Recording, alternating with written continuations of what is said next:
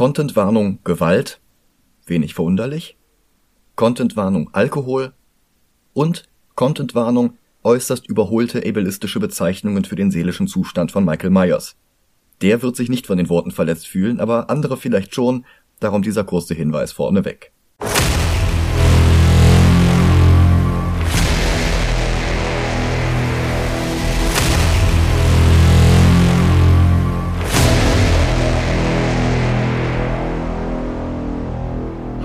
Und willkommen zu Murder Kill Antis.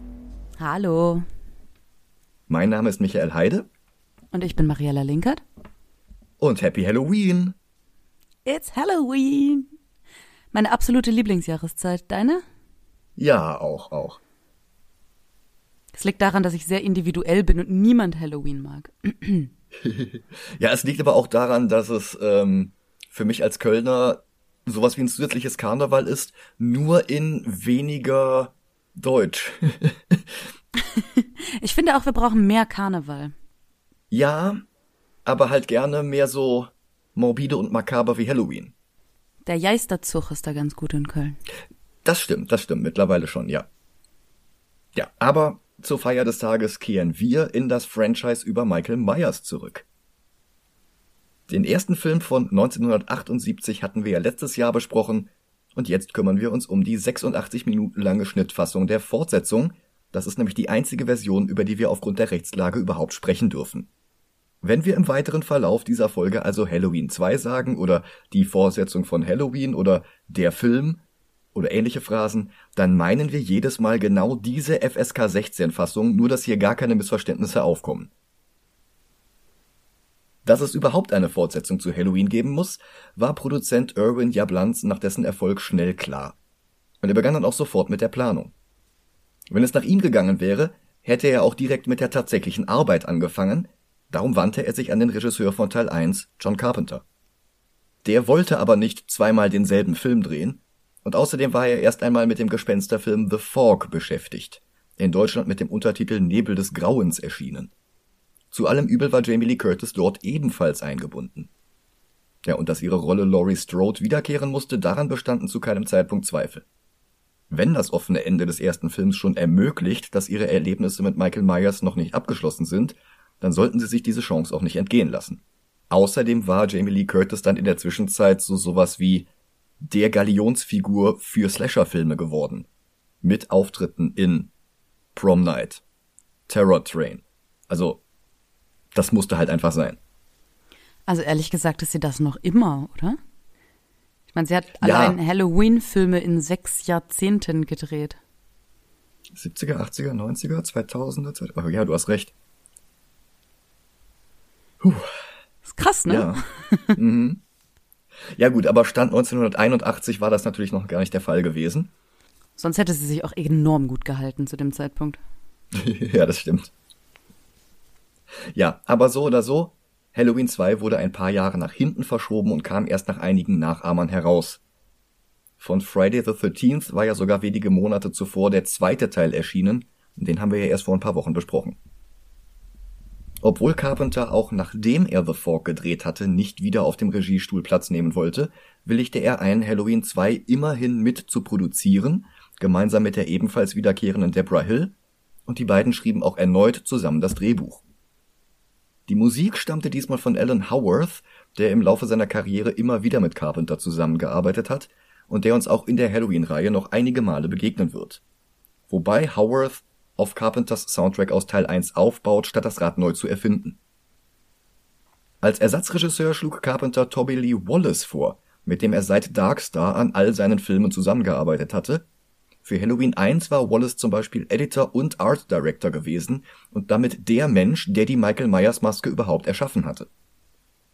Das Problem dabei war bloß, Wallace gefiel das Drehbuch von Carpenter und Hill nicht gut genug, um damit sein Regiedebüt zu geben. Er erklärte sich allerdings bereit, für einen dritten Halloween-Film zurückzukommen. Und als Ersatz für den Ersatz sprang dann der Newcomer Rick Rosenthal ein der danach nie über einen Work-for-Hire-Regisseur ohne großen künstlerischen Anspruch hinausgewachsen ist. Seine Karriere hat sonst nur das Sean Penn Gefängnisdrama Bad Boys von 1983, den gefloppten Halloween Resurrection von 2002 sowie einige erfolglose B-Filme und Fernsehproduktionen vorzuweisen, außerdem Serienepisoden von zum Beispiel Buffy, Smallville oder auch Veronica Mars. Dem Erfolg der Fortsetzung tat das dennoch keinen Abbruch. Immerhin waren immer noch genügend Cast und Crewmitglieder des ersten Films an Bord, damit die Geschichte nahtlos weitergehen konnte. Darunter zum Beispiel Jamie Lee Curtis als Laurie, Donald Pleasance als Dr. Loomis, Charles Cyphers als Sheriff Brackett oder Nancy Stevens, die die Krankenschwester Marion Chambers gespielt hatte und die sich beim Dreh von Teil 2 deutsche Schnittfassung in Regisseur Rosenthal verliebte. Die beiden heirateten schon fünf Tage nach Drehschluss und die Ehe hält bis heute. Oh, das war der unerwartete Teil. Mhm. Außerdem wieder dabei war Kameramann Dean Candy, der uns letztes Jahr ja überhaupt erst darauf gebracht hatte, die Zurück in die Zukunft Filme zu besprechen. Lediglich Nick Castle, der im ersten Film von allen am häufigsten unter der Maske des erwachsenen Michael Myers gesteckt hatte, wollte lieber selbst hinter die Kamera und gab sein Regiedebüt mit Tag, also T-A-G, The Assassination Game. Das war übrigens das erste Mal, dass James Camerons spätere Muse Linda Hamilton eine Hauptrolle hatte. Aber wenn du glaubst, dass der Name Nick Castle schon cool wäre, dann wird dir wohl erst recht gefallen, wie sein Nachfolger als Michael Myers Darsteller hieß.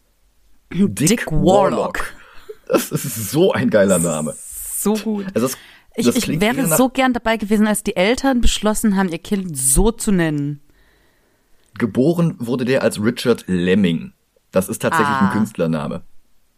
Aber das, das klingt halt eher nach einem Film mit dem anderen Michael Myers, also dem Star aus Wayne's World und Austin Powers. Aber Dick Warlock, wie cool ist denn bitte der Name? Ich meine, wenn man sich schon Künstlernamen gibt, kann er auch cool sein, oder? Oh ja. Wie eingangs erwähnt, in Deutschland darf ausschließlich über die FSK 16 Fassung gesprochen werden. Also haben wir uns die für euch angesehen. Wir sind diesmal nicht im selben Raum, deswegen haben wir den getrennt voneinander geguckt und nehmen jetzt dieses Intro und die eigentliche Besprechung in einem Rutsch auf. Ich gebe euch trotzdem jetzt nochmal den Break dazwischen, damit ihr an dieser Stelle pausieren und den Film angucken könnt, wenn ihr denn möchtet. Bis gleich. Tschüss.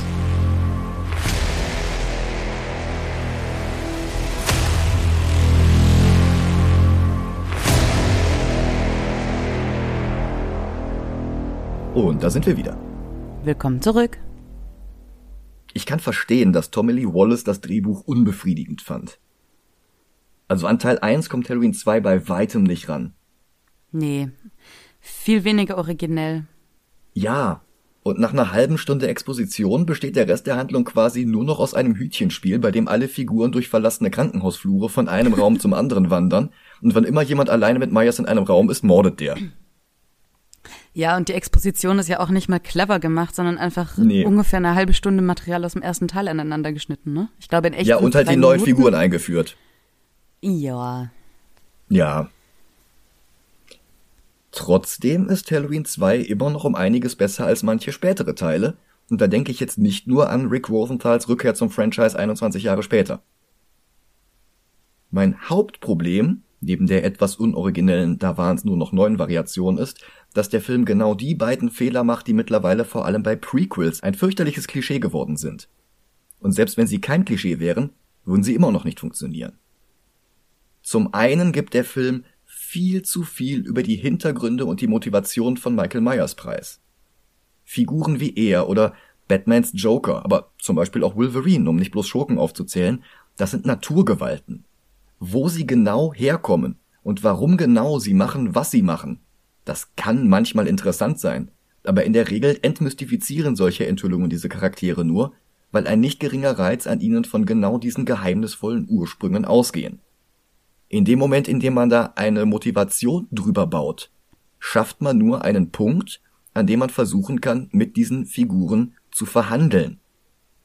Und das ergibt keinen Sinn bei Michael Myers oder beim Joker oder bei Wolverine im Berserker-Modus. Es ist völlig ja, das egal. Das Problem ist halt auch, wenn du eine Motivation gibst, dann muss sie halt mhm. auch gut sein und das ist in den meisten Fällen nicht. Ja, also und dann hast du halt so, naja, er hasst halt äh, seine Familie, weil äh, er verrückt ist. Ja. Okay, cool. Ja. Es ist halt völlig egal, ob der Joker mal ein gescheiterter Stand-up-Komiker, die rechte Hand eines Oldschool-Gangsters oder ein nihilistischer Ex-Soldat mit PTSD war. Darum geht es bei ihm nicht. Wichtig ist, was er als Joker anstellt und wie Batman dann darauf reagiert. Und bei Michael Myers ist das genauso.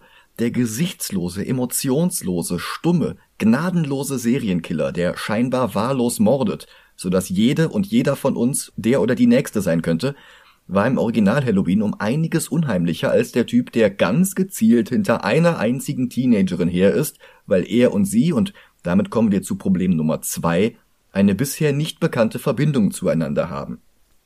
Glory, ich bin dein Vater. Äh, was?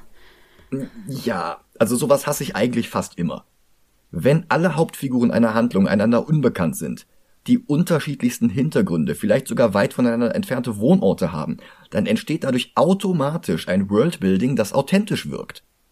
Wenn aber plötzlich alle Bösewichte die verschollen geglaubten Brüder, Väter, Nichten, Schwibschwager oder ehemaligen Lehrerinnen der Protagonistinnen sind, und die dann auch noch alle aus demselben Waisenhaus oder demselben Internat stammen oder uneheliche Halbgeschwister oder Klone voneinander sind oder was weiß ich, dann wird die gesamte Welt kleiner. Und noch dazu sind solche Enthüllungen ja nicht einmal mehr originell. In Young Sherlock Holmes von 1985, an sich ein sehr guter Film, stellt sich Professor Moriarty als ehemaliger Lehrer von Sherlock Holmes und John Watson heraus. In Final Fantasy VIII von 1999 haben ein halbes Dutzend Charaktere völlig vergessen, dass sie nur wenige Jahre zuvor zusammen im selben Waisenhaus aufgewachsen sind und bei Jeff Jones Superman gingen ab 2009 plötzlich Bizarro und Parasite und Metallo und Steel und was weiß ich wer noch allesamt auf Lex Luthor zurück, statt wie früher eigenständige Figuren aus den unterschiedlichsten Ecken von Supermans Welt zu sein. In sechs Staffeln Lost kamen immer mehr unnötige Verbindungen zwischen den Überlebenden eines Flugzeugabsturzes hinzu, bis plötzlich alle Passagiere irgendwie mit denselben sechs Hauptfiguren zusammenhingen die in ihrer Kindheit alle Besuch von demselben unsterblichen guten Geist der Insel bekommen hatten. Und Star Wars The Rise of Skywalker macht mit absurden Enthüllungen über Rays Herkunft die komplette Aussage des Vorgängers zunichte, dass es völlig egal ist, auf welche Vorfahren man zurückblicken kann, weil es nur auf die eigenen Handlungen ankommt und somit grundsätzlich jede und jeder das Zeug zum Helden hat. Halloween 2 kann man zugute halten, dass er immerhin schon 1981 gedreht wurde, als dieses Trope noch nicht ausgelutschter war als die Mannschaft der Demeter bei Draculas Ankunft in London. Aber die Enthüllung, die in allen Sequels von 1988 bis 2018 eine kleinere oder größere Rolle spielte, wird dadurch halt auch nicht besser. Am besten ist es, wenn er einfach nur der gefühllose, unaufhaltbare Boogeyman aus Teil 1 ist. Mehr braucht man doch gar nicht. Aber der Reihe nach. Halloween 1 endete ja damit, dass Laurie den Angriff von Michael überlebt hatte, der scheinbar tödlich verwundet vom ersten Stock in den Vorgarten fiel, dessen Leiche dann aber nicht gefunden wurde. Teil 2 hatte eigentlich Jahre später beginnen sollen und hätte in dem Hochhaus spielen sollen, in dem Laurie nach dem Auszug aus ihrem Elternhaus wohnt, immerhin lagen drei Jahre zwischen den beiden Filmen. Aber dann wurde die Handlung doch auf unmittelbar nach dem Ende des Vorgängers verschoben. Tatsächlich gibt es sogar eine kleine Überschneidung zu Beginn. Wir haben also immer noch den 31. Oktober 1978 und neben Kameramann Dean Cundy gibt es gleich eine weitere Verbindung zu Zurück in die Zukunft, nämlich den Song Mr. Sandman. Wenn auch hier in der Version von den Cordettes, nicht wie im Hell Valley der 50er Jahre in der Version von den Four Aces. Beide Fassungen des Liedes waren übrigens 1954 erschienen, wie übrigens auch noch eine weitere von Vaughn Monroe, das war sogar die erste von den dreien. Laurie schickt die beiden Kinder, die sie babysittet, also wieder zum Haus auf der anderen Straßenseite, damit sie in Sicherheit sind. Dr. Loomis bekommt das mit und kommt ihr beim Kampf gegen Michael Myers zu Hilfe. Er schießt auf den maskierten Killer, dann noch einmal und noch einmal immer wieder, bis The Shape, wie Myers in den Credits genannt wird, vom Balkon fällt.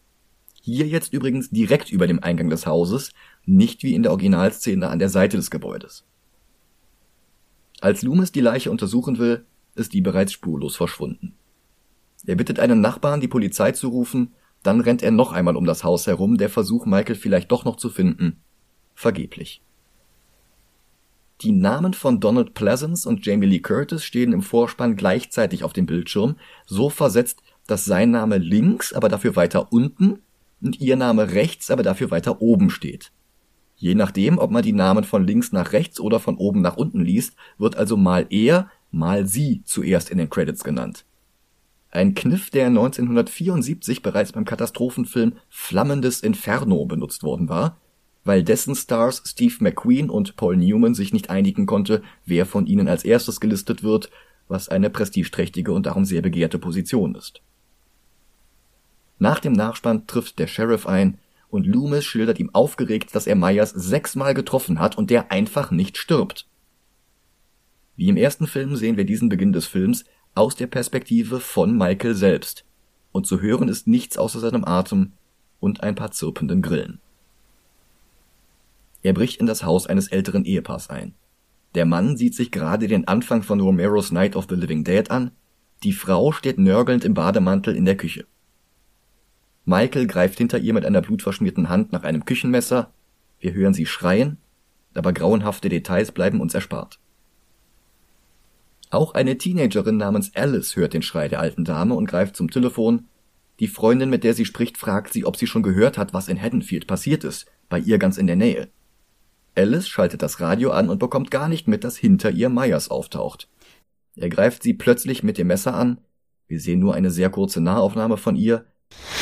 Laurie wird mittlerweile von einem Rettungswagen abgeholt. Sie steht verständlicherweise völlig unter Schock. Der Wagen bringt sie ins Krankenhaus, wo der Großteil des restlichen Films spielen wird.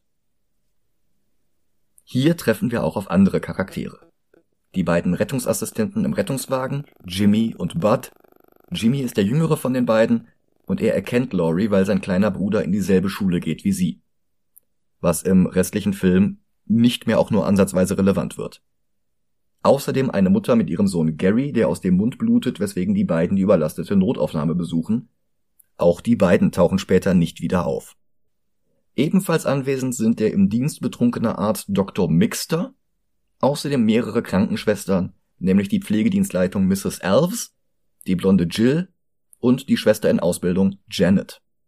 Die meisten der Schauspieler, die das Krankenhauspersonal darstellten, waren in der Schauspielklasse von Rick Rosenthal tatsächlich. Ach, guck an.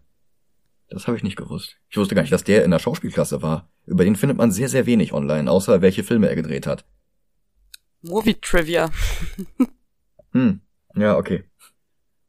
Laurie bekommt als erstes eine Tetanusauffrischung, dann will Mixter sie betäuben, damit ihr Körper sich von all den Strapazen beruhigen kann. Laurie gibt dafür nicht ihr Einverständnis, denn der Gedanke an den immer noch flüchtigen Myers sorgt dafür, dass sie sich nicht traut einzuschlafen. Mixter setzt sich allerdings über ihren Willen hinweg und spritzt ihr trotzdem ein Anästhetikum. Die Krankenschwestern unterhalten sich über die Morde und benutzen dabei etwas inflationär den damals noch gängigen Begriff geisteskrank. Loomis und der Deputy glauben in der Zwischenzeit Michael gefunden zu haben. Ein Mann mit einem blauen Overall und einer sehr ähnlichen Maske, auch wenn die Haare etwas heller sind als bei The Shape. Loomis fordert ihn auf stehen zu bleiben, der Verkleidete dreht sich um und wird prompt von einem anderen Polizeiauto überfahren. Ja, was, was das, so passiert. Physics. Das ist so totaler Slapstick. Das, das reißt einen komplett aus dieser düsteren und beklemmenden Atmosphäre des ersten Films heraus. Die Presse lässt nicht lange auf sich warten. Reporterinnen und Fernsehjournalisten tummeln sich um das Haus von Laurie und verbreiten noch mehr Unruhe als ohnehin schon. Darunter ist auch ein Produktionsassistent, gespielt von einem sehr jungen Dana Carvey, in seinem allerersten Kinofilm, fünf Jahre bevor er zum Cast von Saturday Night Live stieß und unter anderem mit der Rolle des Garth in Wayne's World weltberühmt wurde. Zum Vergleich in Halloween 2 war er nicht mal 30 Sekunden im Bild und durfte nur leise okay, okay murmeln. Und dieses okay, okay murmelt er in Reaktion auf die blonde Reporterin, die ihm Sachen erklärt und was er so tun soll? Die ist im Original-Drehbuch gestorben. Da gab es noch eine Szene, wo ihr Auto eine Panne hat und im Versuch, den Reifen zu wechseln, macht sie den Kofferraum auf, da liegt dann Michael Myers drin und springt sie an. Was? Wie random? ja, das sollte wohl irgendwie erklären, wie er jetzt zurück nach Hanfield gefahren ist. Oder, ja. Hm. Naja. Hm. Vielleicht auch einfach eine Anlehnung an den ersten Teil. Ja, vielleicht. Der Sheriff identifiziert die Leiche seiner im ersten Film verstorbenen Tochter Annie. unter Schock damit er vor sich hin, dass er nicht weiß, wie er das seiner Frau beibringen soll. Dann verlässt er den Film und taucht nie wieder auf. Loomis wiederholt vor den Polizisten seine Geschichte, dass er ein halbes Dutzend Schüsse auf den Mörder abgegeben hatte und der danach trotzdem wieder aufstand. Er hat Zweifel, dass der überfahrene Mann wirklich Myers war. Er hat Zweifel, dass das Grauen tatsächlich bereits überstanden ist. Und noch ein neuer Charakter. Die Krankenschwester Karen fährt nach einer Halloween-Party zum Krankenhaus, weil der Beginn ihrer Nachtschicht unmittelbar bevorsteht. Tatsächlich ist sie bereits ganz schön spät dran. Sie fährt an einen jungen Mann mit. Nicht der einzige, der betrunken im Dienst ist. Ja. Sie fährt an einem jungen Mann mit Ghetto-Blaster auf den Schultern vorbei, aus dem die Nachrichten verkünden, dass Laurie, die Überlebende von Michaels Amoklauf, ins Haddonfield Hospital gebracht wurde. Michael steht jetzt urplötzlich vor dem Mann mit dem Radio, hört die Meldung und bricht jetzt ebenfalls zum Krankenhaus auf. Der Junge mit dem Ghetto-Blaster ist übrigens der Sohn von Dick Warlock. Ah. Das ist der jüngere Sohn und sein älterer Sohn tritt später auch nochmal auf in dem Film. Mhm. Das ist dann nämlich der Teenager, der den Polizisten fragt, ob er Ben Tramer gesehen hat. Ah. Ah, okay. Ja, verstehe. Lustig. Im Krankenhaus vertreibt sich der Nachtwächter Garrett gerade die Zeit mit einer Zeitschrift. Im Hintergrund läuft ein Fernseher. Immer noch Night of the Living Dead. Ist halt ein langer Film. Ja. Ich meine, da ist jetzt auch noch nicht wirklich viel Zeit vergangen seit vorhin. Das passiert ja alles Schlag auf Schlag. Ich meine, ist das Krankenhaus nebenan oder? Ja, mit dem, es ist so ein kleines Dorf. Mit dem Krankenwagen bist du doch ruckzuck da.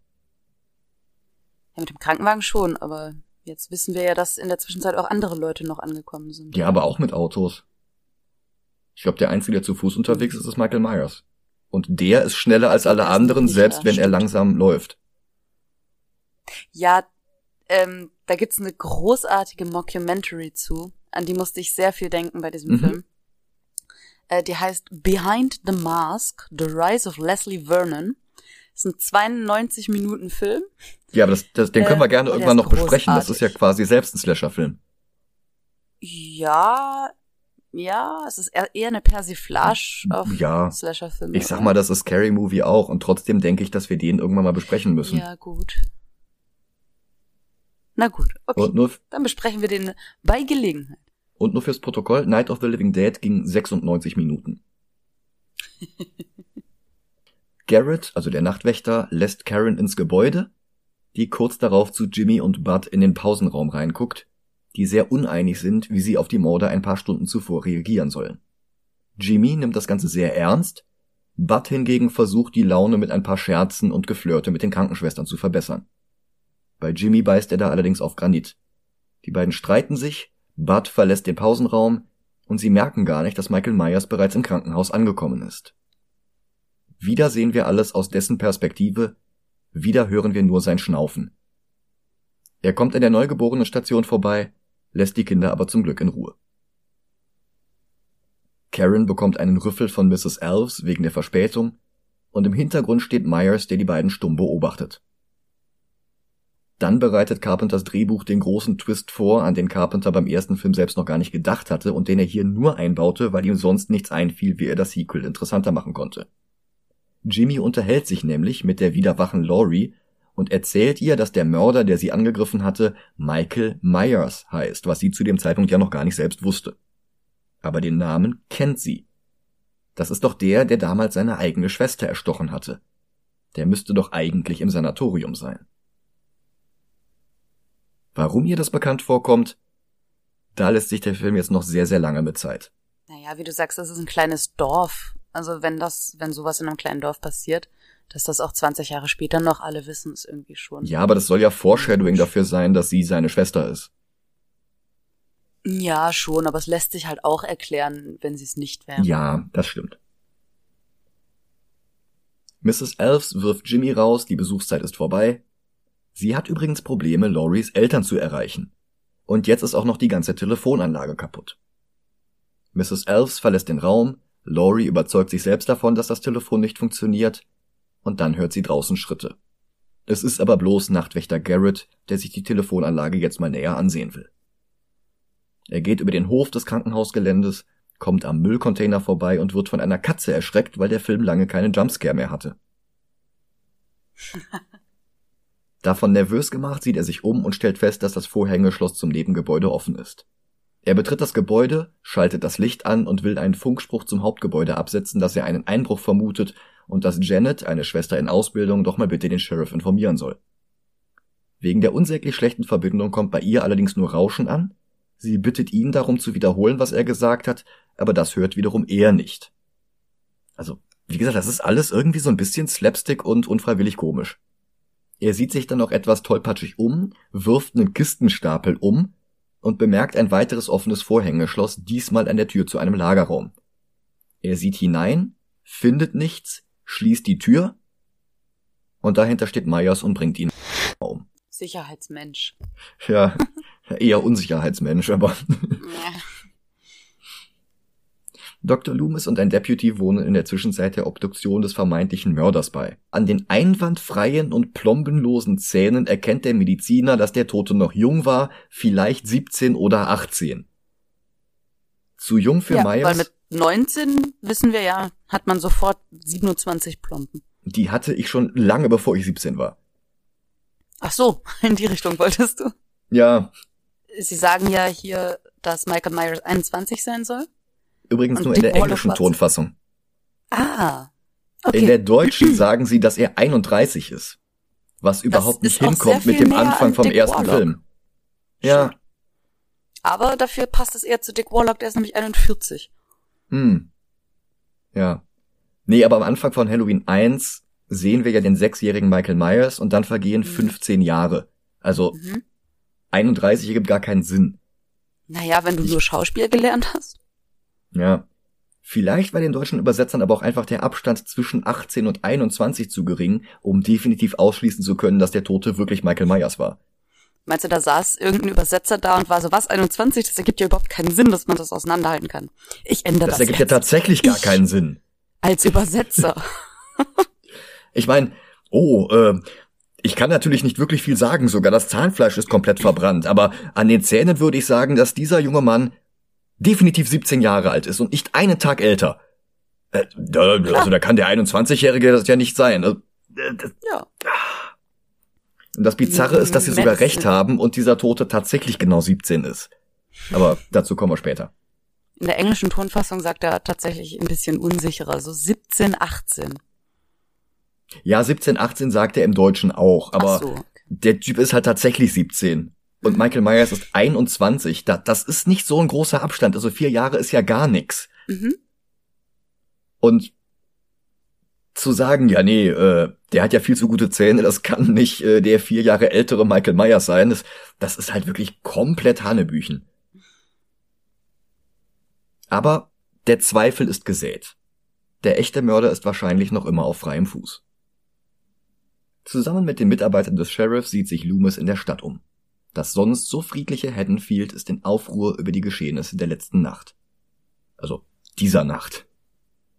Loomis erzählt dem Deputy von Meyers Zeit im Sanatorium, jahrelang war er ruhig, so als wolle er alle in falscher Sicherheit wiegen, dass von ihm keine Gefahr mehr ausginge, und dann, nach 15 Jahren, bricht er aus und mordet wieder. In dieser Szene raucht Loomis übrigens auch eine Zigarette. Ich kann mich nicht dran erinnern, dass er im ersten Film geraucht hätte. Im zweiten Film macht er das wirklich alle zwei Minuten, egal wo er gerade ist, in der Grundschule, in einem Krankenhaus, der ist nur noch am Quarzen. Warum? Damit der Film rechtfertigen kann, dass er später in der Schlussszene ein Feuerzeug in der Tasche hat. Aber ich greife schon wieder vor. Naja, ich meine, der Stress, ne? Ja. Kann, kann schon mal passieren, dass man binnen zwei glaube, Stunden zum Kettenraucher wird? naja. Zwei Teenager kommen vorbei und sprechen den Deputy an. Ein Kumpel von ihnen hatte vor ungefähr einer Stunde stark betrunken eine Party verlassen und er ist immer noch nicht zu Hause. Er war 17 Jahre alt und trug eine Maske. Dun, dun, dun. Oh, das, das ist so eine Holzhammer-Exposition. Also, oh. Loomis zählt zwei und zwei zusammen und wir stellen fest, dass die Schätzung bei der Obduktion, wie alt der Besitzer dieser tadellosen Zähne war, ein wirklich beeindruckender Volltreffer war. Ein anderer Deputy kommt dazu berichtet von einem Einbruch in der örtlichen Grundschule und die drei brechen dorthin auf. Zurück im Krankenhaus schleicht Schwester Karen alleine durch die stillen Gänge. Als sie ein Krankenzimmer betritt, wird sie urplötzlich von einer Gestalt unter der Bettdecke gepackt. Es ist allerdings nur Bud, und von ihm erschreckt zu werden, scheint sie horny genug zu machen, dass sie sich von ihm dazu überreden lässt, mit ihm in ein zu dieser Uhrzeit leerstehendes Behandlungszimmer mit Badewanne zu gehen und dort zu tun, was in diesem Genre ein fast sicheres Todesurteil ist. Sie können ja die Tür einen Spalt offen lassen, dann hören Sie, wenn jemand ja, kommt. Tür offen lassen ist eine besonders gute Idee in dieser Situation. Ja. Laurie träumt von ihrer Kindheit. Davon, dass die Mutter, bei der sie aufwuchs, ihr immer wieder gesagt hat, dass sie adoptiert sei. Außerdem kommt die Erinnerung hoch, dass sie den jungen Michael Myers irgendwann mal im, Sanat irgendwann mal im Sanatorium gesehen haben muss, dass er sich stumm zu ihr umdrehte und grinste. Auch das wieder sehr plumpes Foreshadowing. Karen steigt nackt zu Bud in die Therapiewanne, damit auch dieser Film die blanke Brustquote für Slasher-Filme der frühen 80er Jahre erfüllt. Und der perfide Killer schlägt jetzt zu und dreht das Warmwasser auf. Dun, dun, dun. Uh. Ich hasse es, wenn das passiert. Übrigens war Pamela Susan Schub von der Szene überhaupt nicht begeistert. Die wollte eigentlich äh, am liebsten die Szene gar nicht drehen und wurde dann von wie ist der Schauspieler von Bud? Leo Rossi. Und wurde dann von Leo Rossi überredet, weil der das Gefühl hatte, er wäre es dem Rick Rosenthal schuldig, weil der ihm die Rolle von Bud besorgt hatte.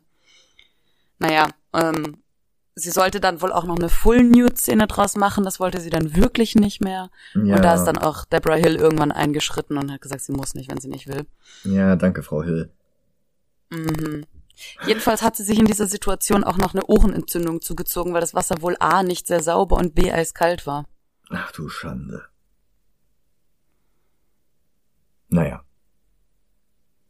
Tatsächlich ist das jetzt gar nicht so harmlos, dass er das Heißwasser aufgedreht hat, denn das Becken wird unangenehm heiß. Bud tut Karen deswegen den Gefallen, mal nachzusehen, und wir bekommen immerhin auch einen nackten Männerhintern zu sehen. Mehr aber auch nicht, denn wie Myers Bud von hinten erdrosselt, ist hinter dem ganzen Wasserdampf zu verschwommen. Und in der Szene wird aber deutlich, wenn man es weiß, dass Dick Warlock tatsächlich immer aufgepasst hat, dass niemandem wirklich was passiert, so gut er konnte.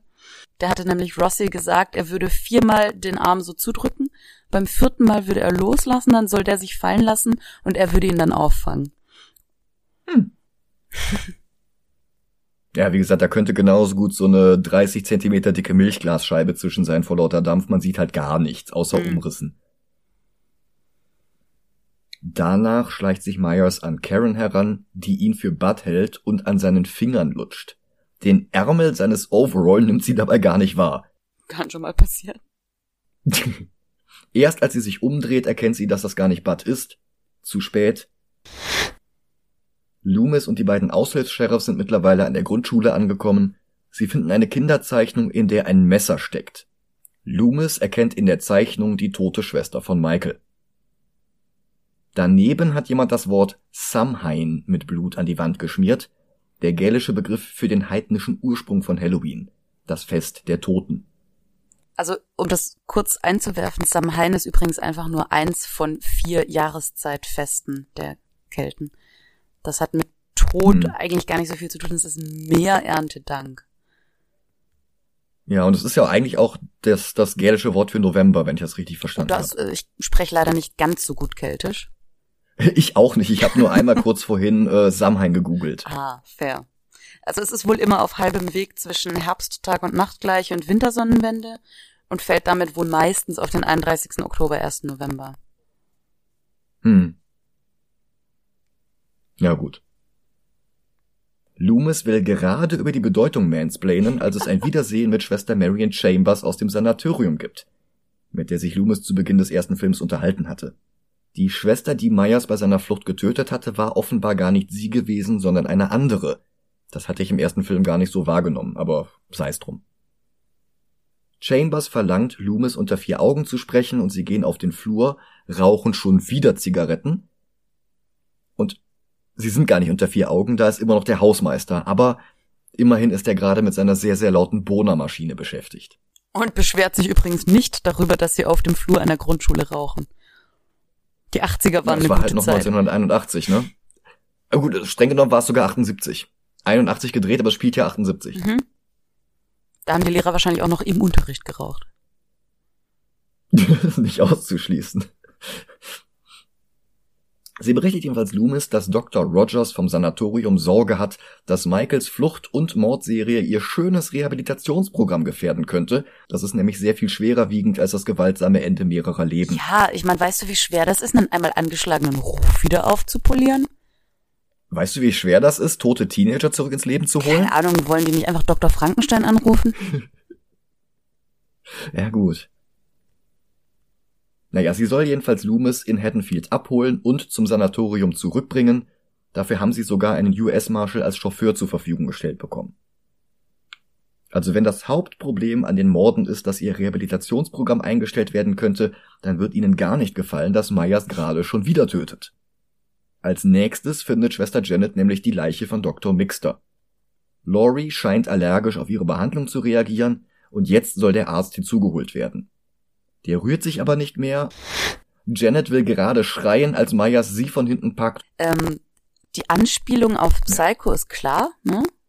Weil sich der Stuhl so rumdreht? Ja, genau. Und ähm, da hängen überall diese Vogelbilder an den Wänden. Also das ist schon, ich glaube, das ist kein Zufall. Okay, die Vogelbilder waren mir nicht aufgefallen, aber dieser Drehstuhl ist schon wirklich sehr ähm, mhm. Mrs. Bates. Ja. Bei der Todesszene hat sich, äh, da hat er wohl nicht so gut aufgepasst, der gute Dick. Da hat sich die äh, Schauspielerin mhm. Anna Alicia den Kopf am Schreibtisch gestoßen und das Auge auf, also nicht das Auge, aber am Auge aufgeschnitten. Und ähm, die Cafeteria-Szene von vorhin wurde später gedreht. Das heißt, sie mussten viel mit Kamerawinkeln und dick, dicker, dicker Schminke arbeiten, damit man das nicht sieht, dass sie mit zwölf Stichen genäht wurde. Ach du Kacke, ja, verstehe. Sie wollte dann noch weiter aufnehmen. Rick Rosenthal hat gesagt, nee, nee, du gehst mal schön in die Notaufnahme. Mhm. Ähm, genau, und dann mussten sie eben zwölf Stiche überschminken. Das war wohl gar nicht so leicht hinterher. Ja. Als nächstes stattet Myers Loris Zimmer einen Besuch ab. Mit einem Skalpell sticht er wieder und wieder auf die Bettdecke ein, aber es ist niemand darunter. Laurie war nämlich mittlerweile aufgestanden und hat ihr Zimmer verlassen auf der Suche nach einem funktionierenden Telefon. Den anaphylaktischen Schock hatte sie bloß simuliert, damit Jimmy und die Krankenschwestern sie alleine lassen. Denn sie hat japanische Angst, dass Michael Myers sie findet, also will sie natürlich alleine sein. Logisch. Logisch. Jill kommt jetzt zurück, bemerkt auch, dass das Bett leer ist und macht sich auf die Suche. Und alle schleichen durch die dunklen Gänge. Wenn der Film in doppelter Geschwindigkeit laufen würde und mit weniger spannender Musik unterlegt wäre als mit Alan Howarths Variationen von John Carpenters Leitmotiv aus Teil 1, dann könnte man das fast für so eine Scooby-Doo-artige Slapstick-Szene halten. Ja. Also du hast halt äh, zwischendurch immer wieder diese krassen Brüche. Hm. Also ich musste tatsächlich ab und zu mal lachen bei dem Film. Ja. Und äh, das weiß ich nicht, ob das gewollt war. Ich glaube fast nicht, weil es wäre ein zu großer Bruch gegenüber dem ersten Film. Hm. Also John Carpenter war ja auch nicht glücklich damit. Hm. Der hat wohl an irgendeinem Zeitpunkt gesagt, so sag mal, der Film ist ja so gruselig wie eine Episode Quincy. um. Ähm. Ja. Aber in langsam und mit dem Synthi-Soundtrack darunter ist das wirklich spannend. Die Handlung ist Unfug und das Geslashe ist unoriginell, fast schon langweilig.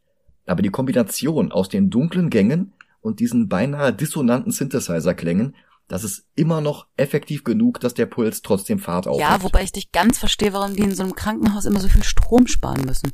Ich vermute mal, dass Michael nicht nur die Telefonleitungen sabotiert hat, sondern auch der Rest des Krankenhauses gerade auf Notstrom läuft. Und dass die das bloß nicht gesagt haben. Ja, na gut, okay. Loris Suche nach einem Telefon ist jedenfalls vergeblich. Und immer noch groggy vom Anästhetikum sackt sie auf dem Fußboden zusammen. Jill sucht Mr. Garrett, der ist aber natürlich nicht auf seinem Platz. Aus ihrer Perspektive kann sie im Gegensatz zu uns nicht sehen, dass Myers auf Garretts Sicherheitsmonitoren durch die Krankenhausflure schlurft. Apropos Krankenhausflure. Das sind die Flure von Morningside Hospital. Das ist in der Zwischenzeit abgerissen und durch die Harvard Yard Senior Apartments, was ich vermute ein Altersheim ist, ersetzt worden. Ähm, mhm. Vielleicht dreht also eine der Fortsetzungen irgendwann im Altersheim. Wer weiß. Dann wird auch Jill von hinten erschreckt, aber es ist nur Jimmy. Wobei Myers nicht weit ist, er beobachtet die beiden mit Atemgeräuschen wie Darth Vader. Laurie kommt wieder zu Bewusstsein, rappelt sich schwach auf und latscht wieder los. Jill sieht sie vom anderen Ende des Flurs, ruft nach ihr, Laurie dreht sich um und sieht nur noch, wie Michael Myers neben Jill aus den Schatten tritt und auch sie tötet. Laurie braucht ein paar Sekunden, um das Gesehene zu verarbeiten, und dann entbrennt die Verfolgungsjagd aufs Neue. Sie läuft, so schnell es ihre immer noch wackeligen Beine erlauben, und er marschiert stumm mit ruhigem, gleichmäßigem Schritt hinterher und holt sie trotzdem fast ein. Denn Laurie findet jetzt die Leiche von Mr. Garrett im Heizungskeller. Verzweifelt versucht sie den Fahrstuhl zu rufen, um vor The Shape zu fliehen, während er langsam aber stetig immer weiter auf sie zukommt, und tatsächlich schafft er es, sein Messer in die sich schließende Tür zu stecken, aber die Lichtschranke trifft er nicht, sodass der Aufzug Laurie doch noch in die Sicherheit des Erdgeschosses fahren kann. Scheinbar waren Aufzüge in den 80ern auch nicht gesichert davor, dass Kinder ihre Arme da drin haben. Ja, ich glaube zumindest nicht auf der kompletten äh, Höhe der Tür. Also es gab so Lichtschranken, die waren aber immer nur so auf ein oder zwei äh, Höhen. Also, mhm. weiß ich nicht, einmal so 30 Zentimeter vom Boden weg und einmal noch ein Stückchen höher. Und wenn du da drin warst, dann gingen die Türen wieder auf und alles andere, dann ging die Tür halt zu. Und das ist dann tatsächlich später ähm, etwas überholt worden. Ja, das erscheint mir irgendwie ziemlich gefährlich, ehrlich gesagt. Ja. Aber Lori hilft halt jetzt, ne? Ja, in dem Fall ist es ein Sicherungsmechanismus. Ja.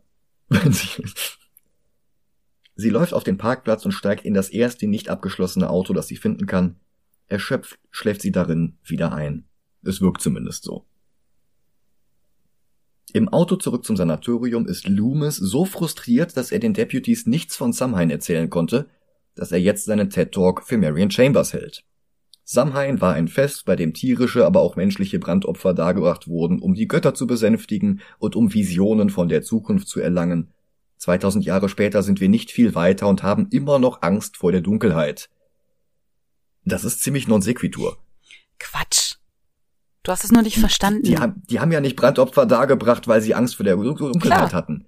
Und Michael Myers tötet nicht, weil er Angst vor der Dunkelheit hat. Das ist, das ist total an den Haaren herbeigezogen. Doch, doch, das ähm, ist die Diagnose, die offizielle. Er hat äh, furchtbare Angst in der Dunkelheit mhm. und deswegen ähm, ähm, Deswegen sucht er seine Schwester und bringt auf dem Weg dahin auch noch alle anderen um. Ja, ich verstehe nicht, was du daran nicht verstehst. Warum schmiert er mit Blut das Wort Samhain an die Wand? Das Warum ist er überhaupt in die Grundschule eingebrochen? Das ist eine sehr gute Frage. Und wer hat dieses Kinderbild gemalt? War er das, der 21-jährige Michael Myers oder noch schlimmer im Deutschen der 31-jährige Michael Myers? Oder hat er irgendwie das erstbeste Bild von irgendeinem anderen aktuellen Schulkind aus einer Schublade gezogen und dann das Messer da reingesteckt? Ist, das ist halt alles total. Ich hatte es Nonsens. so verstanden, aber ich mag irgendwie die Vorstellung, dass Michael Myers so eine halbe Stunde an diesem Tisch sitzt und ein Bild von seiner Familie malt. so mit Wachsmalstiften ja. und so mit der Zunge im Mundwinkel stecken, genau. so angestrengt. Das, das gefällt mir, das belasse ich so in meinem Bild. ja, hervorragend. Auch Chambers hat einen Vortrag parat.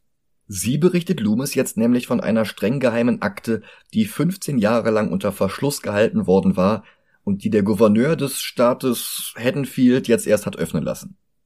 Und in dieser Top-Secret-Akte stand die ganze Zeit, dass Laurie Strode die zweite, vier Jahre jüngere Schwester von Michael Myers war.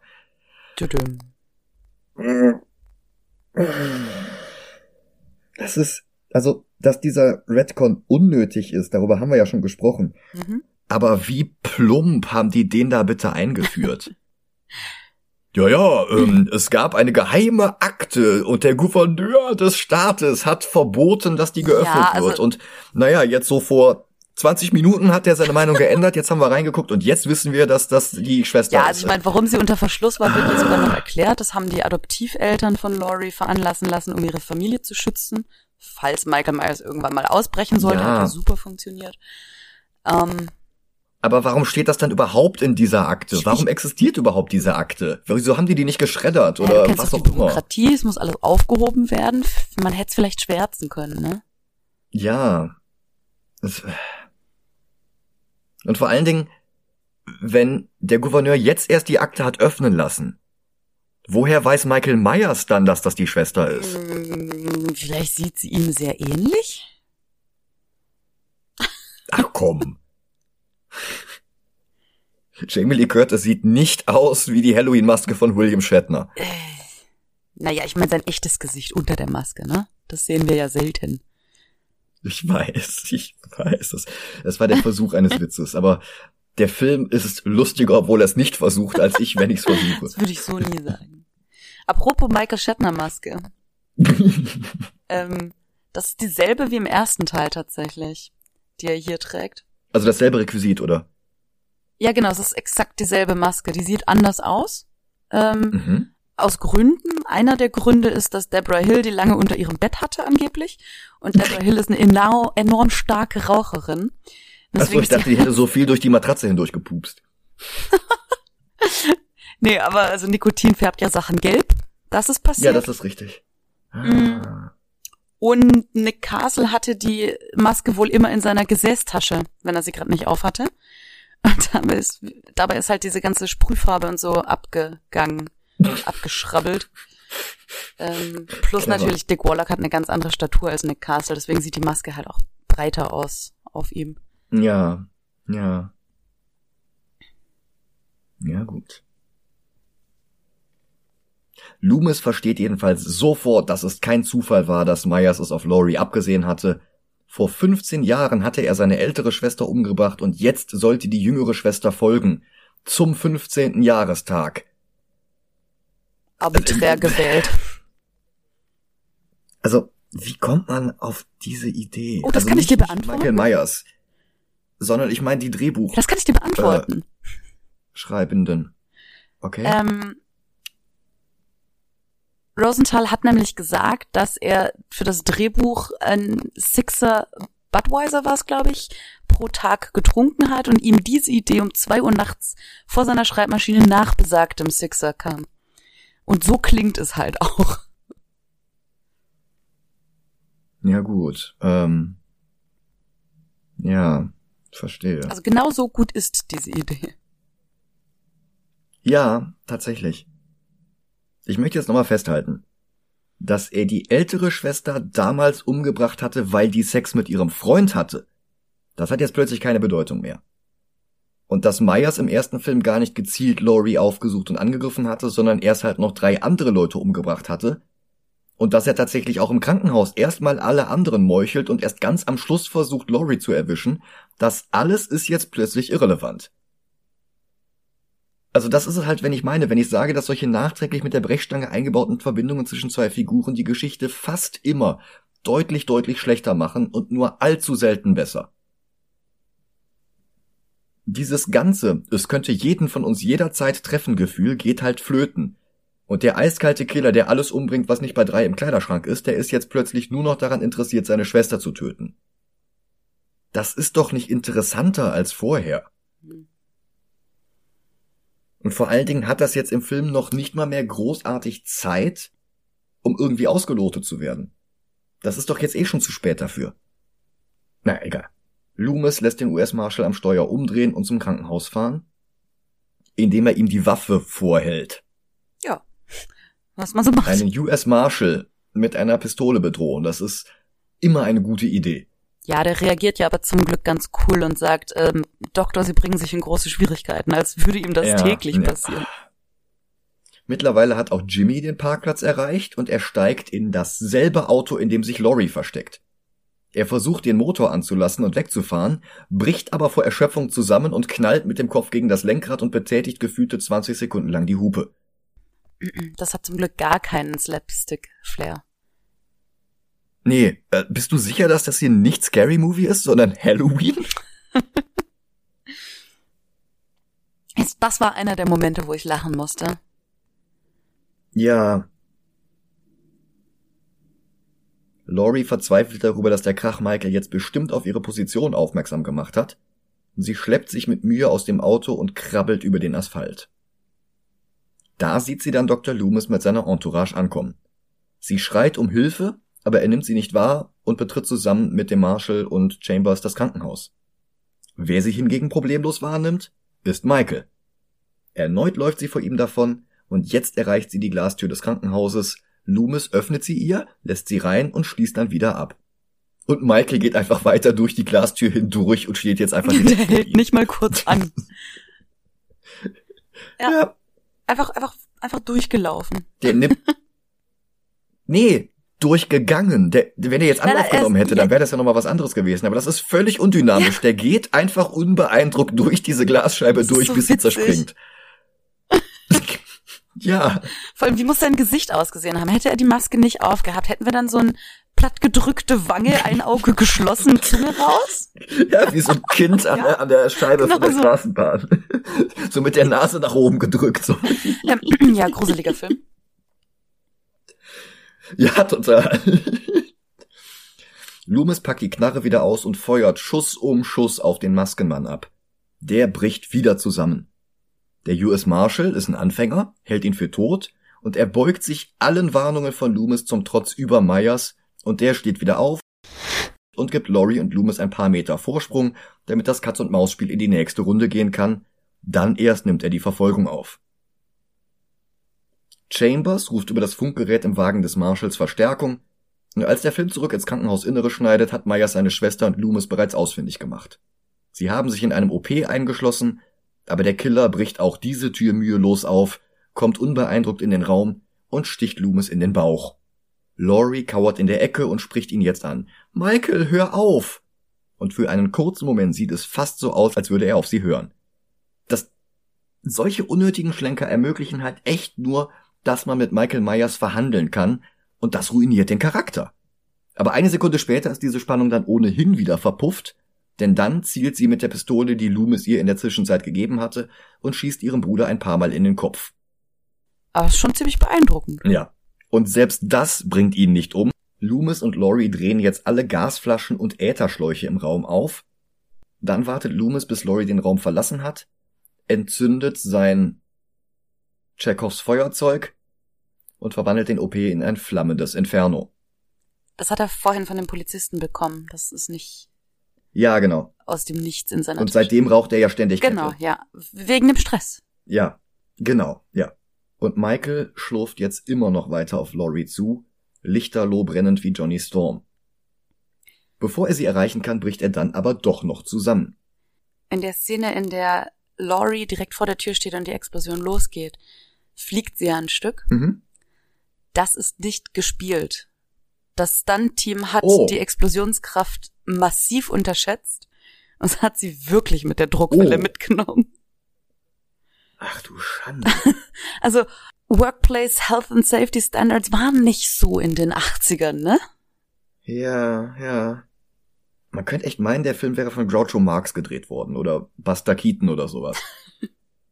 In der Morgendämmerung wird Laurie in den nächsten Krankenwagen gebracht, umringt von der sensationsgeilen Presse.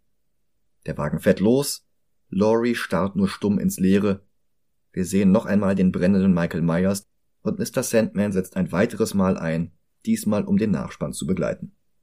Geplant war, dass das das allerletzte Mal war, dass wir Michael Myers sehen. Aber es kam dann doch etwas anders. Deswegen durfte Dick Warlock auch seine ganzen Sachen behalten. Also die Maske und das Skalpell, die Stiefel, den Overall, das Messer. Ach, lustig. Ja, sie haben dann bei Halloween 4 festgestellt, oh, das war ganz schön blöd und haben ab ja und haben ab da beschlossen, okay, jetzt geben wir unseren Schauspielern nichts mehr mit, auch wenn wir sicher sind, dass es der letzte Film ist. Ja. Aber ich glaube, dass selbst unsere Urenkelkinder den letzten Halloween-Film nicht erleben werden. Weil das geht ja wirklich immer, immer, immer weiter. Ja. Dabei war der zweite gar nicht mal so gut. Nee, wirklich nicht. Also Halloween 1 war bahnbrechend. Und bloß drei Jahre später ist die Fortsetzung wie ein zum dritten Mal aufgegossener Teebeutel. Mhm. Also im Gegensatz zu dem hatten ja sogar die in der Zwischenzeit wie Pilze aus dem Boden schießende Trittbrettfahrer mehr Ideen gehabt. und welchen Mehrwert es hat, dass Myers und Laurie jetzt neuerdings schon immer verwandt gewesen sein sollen, erschließt sich mir auch noch immer nicht. Man sollte reichen, dass es ihn schon genug motiviert, dass ihm Laurie im ersten Film entkommen war. Und wirklich darauf reagieren kann Jamie Lee Curtis ja auch nicht. Dazu findet sie die Wahrheit erst viel zu spät heraus zu einem Zeitpunkt, zu dem sie eh nur noch auf der Flucht vor ihm ist. Die einzigen Konsequenzen gibt es in den Fortsetzungen ab Teil 4, denn in Teil 3 geht es um eine völlig andere Geschichte. Immerhin, spannend ist Halloween 2 trotzdem. Es ist eine hohle, unverdiente Spannung, die ausschließlich aus der Arbeit von John Carpenter beim ersten Film herauswächst. Und nicht, weil Teil 2 irgendwie selbst kompetent wäre. Aber leugnen kann ich diese Spannung trotzdem nicht. Nee, also ich meine, ich habe auch ähm, mich ein paar Mal erschreckt, so ist es nicht. Ich habe nicht nur gelacht. Ja. Aber ich habe halt auch viel gelacht, also so richtig gut ist er nun wirklich nicht. Hm. Also ich sehe mir jetzt gerade mal auf unserer Liste die anderen beiden Filme mit Jamie Lee Curtis an, also jetzt nicht Halloween 1, sondern Prom Night und Terror Train. Die sind auf Platz 10 und Platz 12 von 12. Ja, also Prom Night finde find ich besser. Das, äh, Prom Night findest du besser? Ja, ich bin mir nicht ganz sicher, aber im Grunde doch auch, ja, stimmt. Bei Terror Train können das wir drüber reden. Ja, dazwischen haben wir ja auch noch Happy Death Day to You. Den finde ich auch besser. Und ich, ich glaube, ich auch. Der macht mehr Spaß. Terror Train. Ja, ja, stimmt.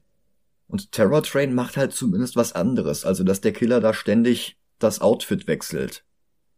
Und, und äh, dass die da mittendrin plötzlich eine Zaubershow mit David Copperfield haben. das sind halt alles so komplett unnötige Grace Notes, aber eben Grace Notes, die den Film aus dieser kompletten Ideenlosigkeit rausheben, in der Halloween 2 versumpft. Also ich würde tatsächlich sagen, auch wenn noch viele Filme kommen werden, die noch darunter landen werden, ich denke, Halloween 2 ist der neue Platz 13. Ja, bin ich dabei. Okay. Halloween 2 deutsche FSK 16 Fassung. Gespeichert. Leo Rossi hat übrigens Jamie Lee Curtis mit ihrem späteren Ehemann bekannt gemacht, also Christopher Guest. Die hatten eine gemeinsame mhm. Softball-Liga und so kam das zustande. Ach so. So, hat mit dem Film gar nichts zu tun, aber. Ja gut, aber. Wollte ich noch mit reinwerfen. Alles klar. Gut. Dann bedanke ich mich bei dir für die Geduld, sich durch diesen Film durchzuquälen. ich bedanke mich bei dir für das Gleiche und es die wird tatsächlich Recherche. noch schlimmer werden. Das, das sage ich leider gleich. Oh nein. hm. Oh no. Ja, ich bedanke mich bei euch da draußen fürs Zuhören. Mhm. Lasst euch nicht zu Tode gruseln oder langweilen. Oder von Katzen erschrecken. Falls ihr ein aufgebrochenes Schloss seht, ruft gleich die Polizei. Genau, und geht nicht erst in ein Funkloch und ruft dann an. Mhm. Ja, und wenn ihr euch einen Künstlernamen aussucht, ihr wisst jetzt, die Messlatte liegt bei Dick Warlock. Ja, aber der ist ja nun schon vergeben. Ja, ich meine ja nur, da sollte man schon drüber kommen, ansonsten kann man es gleich bleiben lassen. Ach so. ja, gut. Ich glaube, ich brauche in diesem Leben keinen Künstlernamen mehr. Alles klar, dann Happy Halloween. Happy Halloween. Bis zum nächsten Mal. Tschüss. Tschüss.